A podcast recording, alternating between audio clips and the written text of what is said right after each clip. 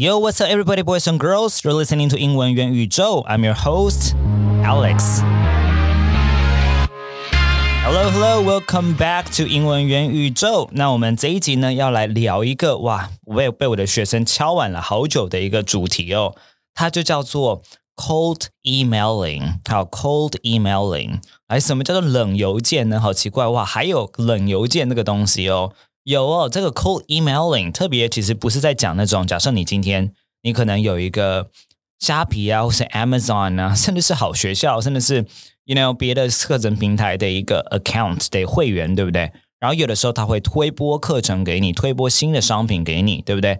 这种东西寄给所有的 members，这种哦，不是今天我们要讲的 cold emailing。好。我们今天讲的 cold emailing 是寄给一个 specific person 的，你要做业务开发的，或者是你今天想要跟这个比较不熟的人，你想要跟他要什么东西的时候，这样的一个信件 email 到底要怎么写这件事情哦？那我觉得这真的是蛮重要的。那我的学生呢，很多人跟我要有没有这个东西的 template，有没有模板之类的哦？我想跟你讲，就如果你今天去 Google 上面，你去找 cold emailing templates，其实你真的可以找到蛮多的，甚至是。你去问那个最近很当红的哦，呃，可能不是最近很当红哦，他未来可能都会非常非常红的 Chat GPT 哦。你问他说，Can you give me some templates for cold emailing？他真的可能会给你几个哦，给你三到四个。可是我想跟大家讲哦，这些 templates 它只是给你个架构而已。我觉得其实 cold emailing 它的这件事情哦，内容才是最重要的，以及你要怎样的方式哦，你的沟通的方法到底是什么？它都可以去决定你的成功还是不成功。那所以呢，呃，我其实在网络上面呢，以及我看了各式各样的资料，我今天就想要整理给你们听几个在 cold emailing 的时候，你们在 write a cold email 的时候呢，一定要注意的点哦。那其中呢，呃，我最喜欢的，哦，不要最喜欢，我非常喜欢的一个作家叫做 Adam Grant，他是华顿商学院的一个教授哦。他研究的是组织心理学。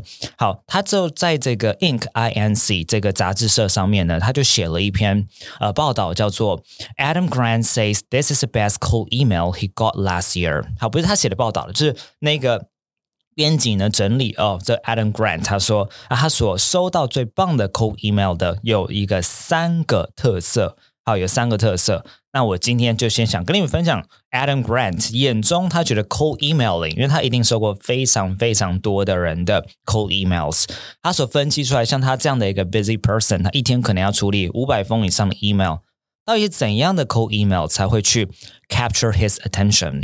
那当然，嗯，这些 do's and don'ts 里头，当然 don'ts 比较好思考啦，像是我自己呢，因为。其实我在业界，因为英语教学业界其实打滚的够久了。你们所想象到的各式各样的课程的线上平台哦，真的是几乎所有哦都有写信给我过，哈，问我要不要开线上课程这样子。那嗯，我其中碰过有一个，我觉得有一点扯的啊。当然我没有去向那个。呃，寄信的人的主管报报告哦，因为我觉得这样的话很没品。可是我只我必须讲说，那是一个很大的一个天大的错误哦。然后这个平台它现在也是非常大哦。那时候他寄给我信的时候啊，他就说哦，亲爱的王老师，反正之类就问我想要不要开英语课程之类的。然后其中你知道吗？就是有一段呢，意思是开头段哦，竟然这个问我说是不是要开煮饭的课程呢？为什么？很明显就是什么？他上一封信，他可能在寄给要开发怎么样煮饭课程的人，right？然后他把那个 template 就原封不动怎么样，就贴到我这边。他想说他想改一些细节就好了，对不对？然后他忘了把那个煮饭的那一段的细节怎么样改掉。我觉得这就是非常非常非常的，我会说有一点不专业哦。因为对我来讲，我今天如果我是做那个课程的业务的话，我今天在开发一个。嗯，我讲算是 KOL 或 KOC 等级老师的时候呢，嗯，我基本上我应该会从全部性都是重写的，基本上没有 template 这件事情。当然，这个 template 可能是你第一段写什么内容，第二段写什么内容，这个大概是需要有的架构内容上的一个 template。可是你不会有语言上面的 template，呃，所以我必须讲，像这样就是非常非常不专业的，是我不太可能给这个平台机会的原因。这封 email 可能就是一个很大原因哦。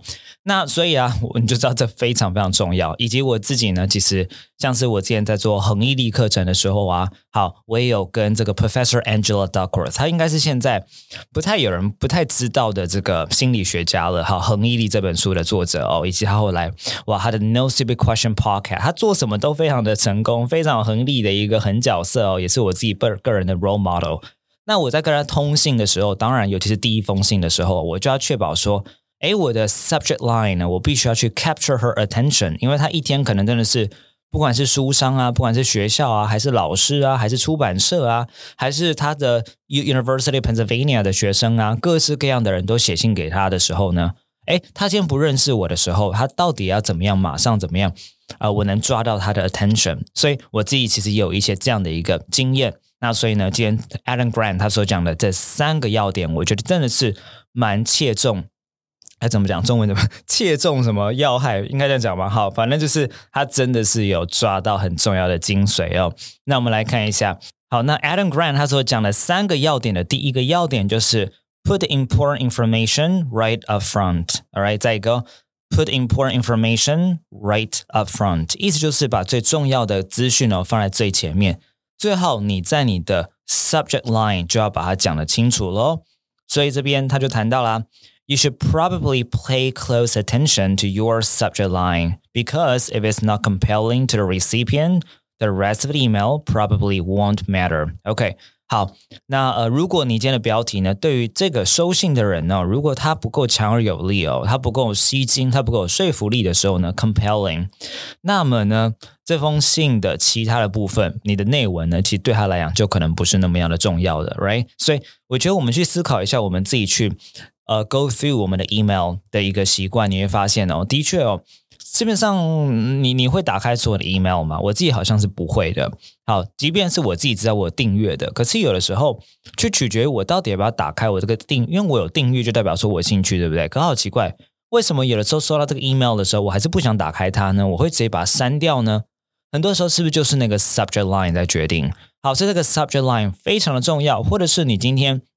你在写四封 email 的时候，你的第一段你是都在讲自己的事情呢，还是你第一段呢？你很快的就可以去第一个点出，你可能可以帮这个人解决问题，或是第一个点出说啊这件事情对你来讲很重要，或是第一个就点出说哦。你第一段马上就让对方觉得说，呃，你真的很了解我哦，你不像是一般人，你只是去我的呃这个 LinkedIn 随便看一下我的 title，或者是你看报道、商业周刊看我的一些事迹，你就随便写一个 hook 在前头，而是你点出了一个我最近真的很在乎的事情，所以我很常跟我这个学生分享说，如果你要马上抓到教授们他的一个眼光的话呢，你的标题很简单，第一名就是去讲他的研究，他最近发的 paper，为什么？因为你要站在对方的一个呃角度，好，站在他的鞋子里头，right？啊，put yourself in their shoes，去思考说他会在乎什么事情。那对于教授来讲，他最在乎就是他的研究了。OK，那以此类推，也许你不是写信给教授，可是你是写给对方，那个对方他最在乎的可能是什么事情？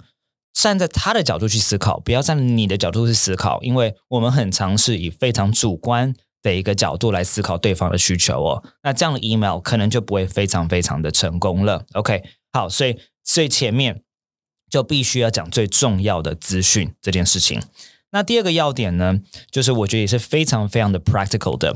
Adam Grant 谈到，be ready to connect in whatever way they prefer。OK，好，意思就是呢，今天他们想要用怎样的方式来跟你互动。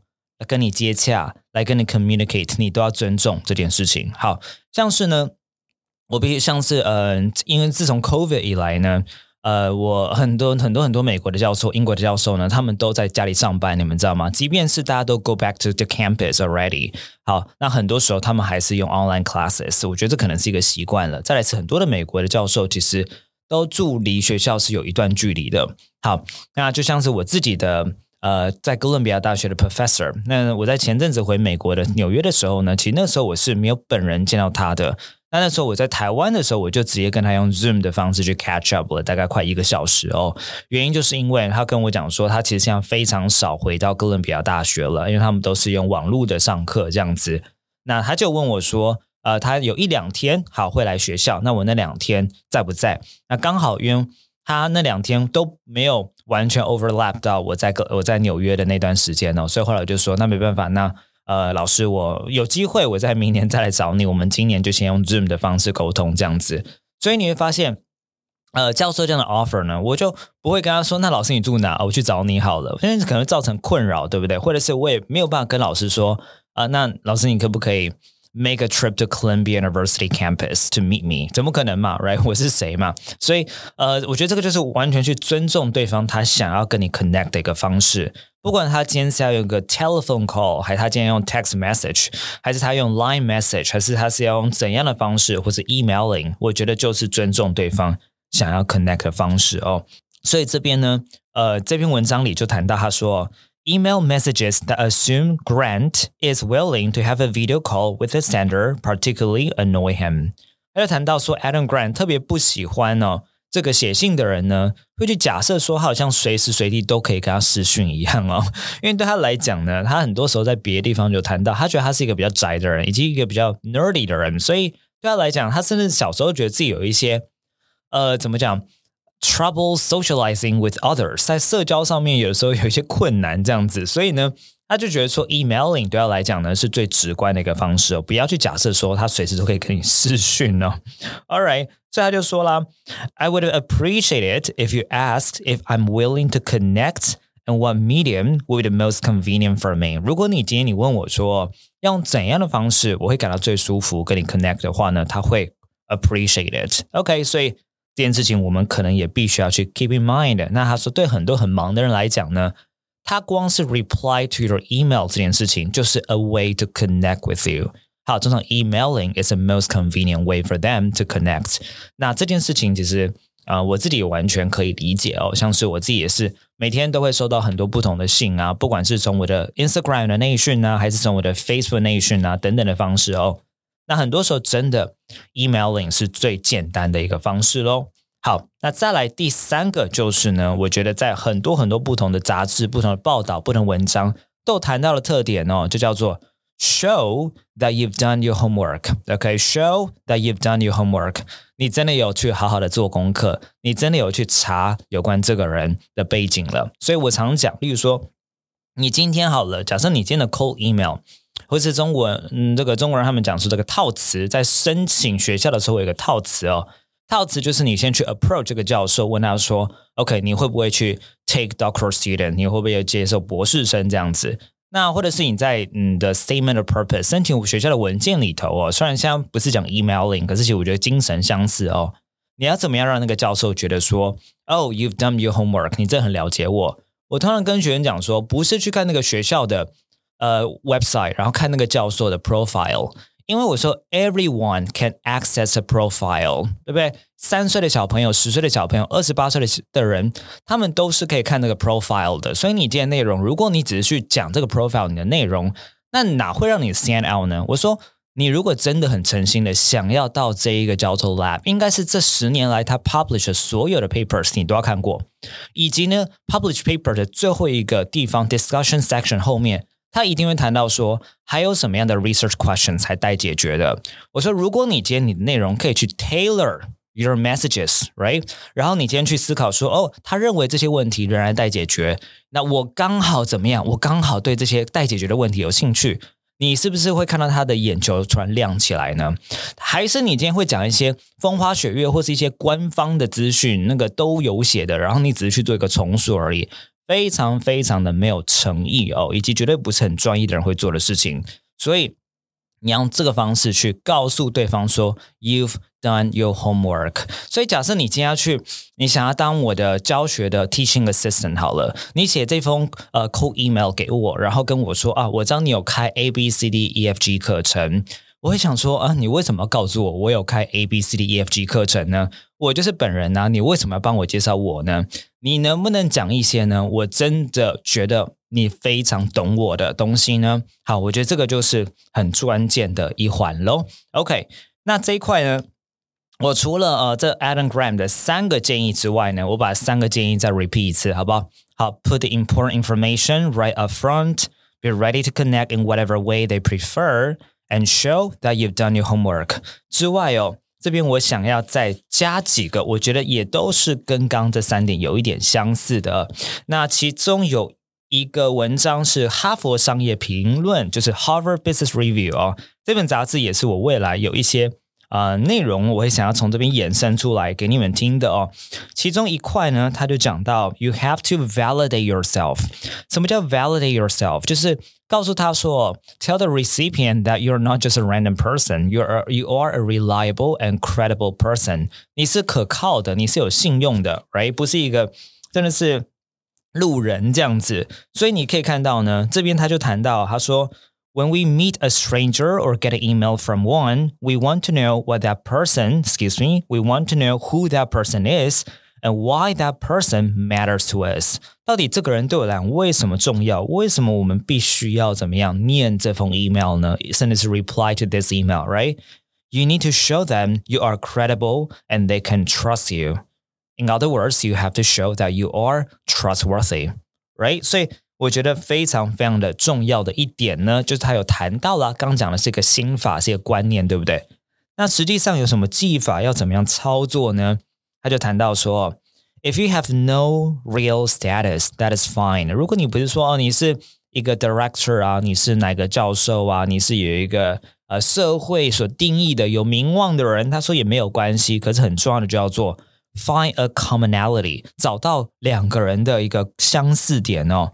Being part of the same group, especially if it's a personal group, is a core human attraction. 我们都很喜欢跟对方有一个相似点，尤其这个相似点不是一个很大众的相似点，说什么我们都是男生这种哦，不是哦，是。比如说，我们可能都是开英文的线上课程，那这可能就是一个 commonality，对不对？好，或是我们可能都是小时候在随便讲，比如说我跟好学校的老板阿诺哦，我们可能小时候都是在我们原生家庭都在天母。